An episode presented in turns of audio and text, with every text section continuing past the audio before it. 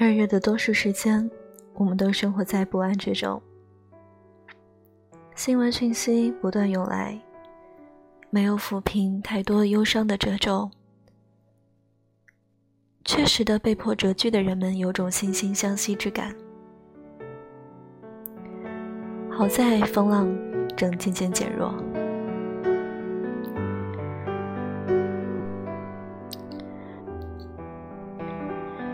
那些还未远去的讯息背后，曾经或此刻，仍关联着一些人的命运。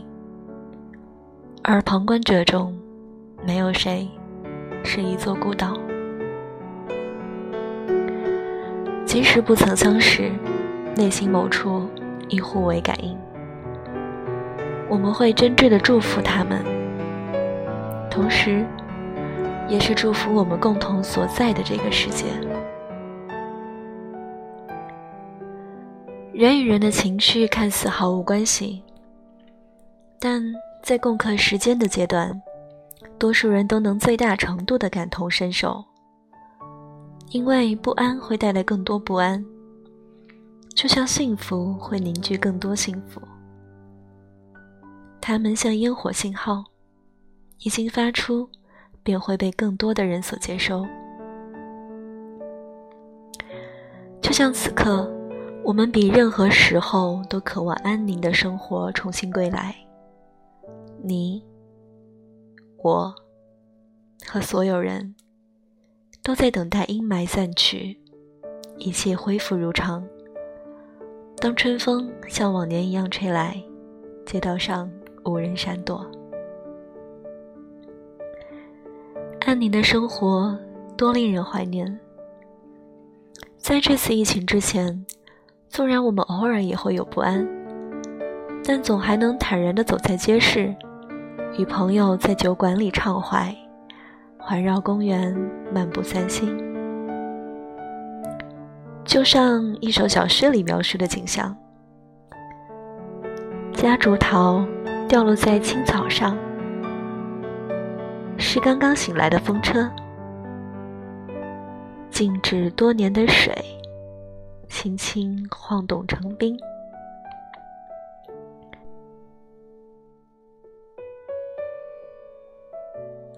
我喜爱你忽然捂住我喋喋不休的口，叫我沉默。总之，那时的不安在今天看来多已不值得一提。但那时自在的状态，生活环境的安宁。却成为我们此刻所盼望与呼唤的。然而，正是在经历了这些之后，我们才明白，平凡生活也有其可贵之处。安宁，原来如此被人需要。李银河曾言：“进入生命的静美阶段，这个阶段有两个要素，一是心绪的沉静安宁。”一是生命的美好感觉。倘若你也对生活怀抱热望，期盼生命的静美，无论何时，都愿你能持守一颗沉静、简单的心，在这不安的世界里，获得内心的安宁。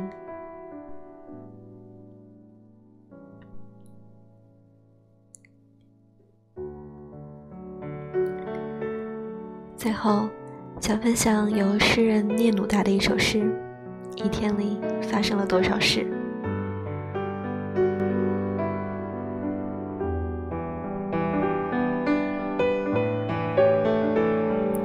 天里发生了多少事？一天里我们会互相见面，但是一天里有许多事情发生。街上在出售葡萄，西红柿的皮变了颜色。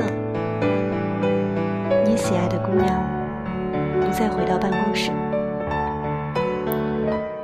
送信的突然换了人，信已经不再是同样的信，几片金黄的树叶也不一样。现在这株树成了富翁。是谁对我们说：“大地，它那古老的皮变化那么多，它有了比昨天更多的火山，空中有了新的云彩，河水以另一种方式流动。另外，还有那么多的建设已经成功。我曾经落成了。”上百条的公路，上百座的楼房，还有纯洁而纤细的长桥，仿佛船只或者提琴。因此，我在向你致敬。吻着你如花的嘴唇的时候，我们的吻是别的吻，我们的嘴唇是别的嘴唇。致敬，我的爱啊，向你致敬。为了降落的繁荣的一切，致敬。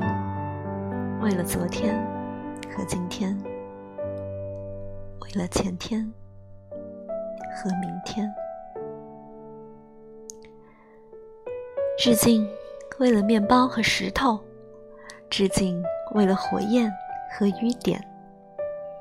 为了变化着的、诞生着的、成长着的、消耗了又恢复而成的吻，致敬；为了我们从空中得到的，为了我们从土地得到的，我们的生命枯竭的时候，我们只剩下了根子。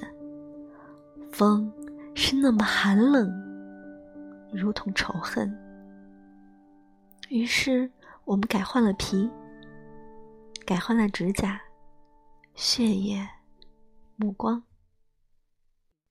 你吻着我，我出去，在大路上出售光明，致敬，为了夜晚和白天，以及灵魂的四个季节。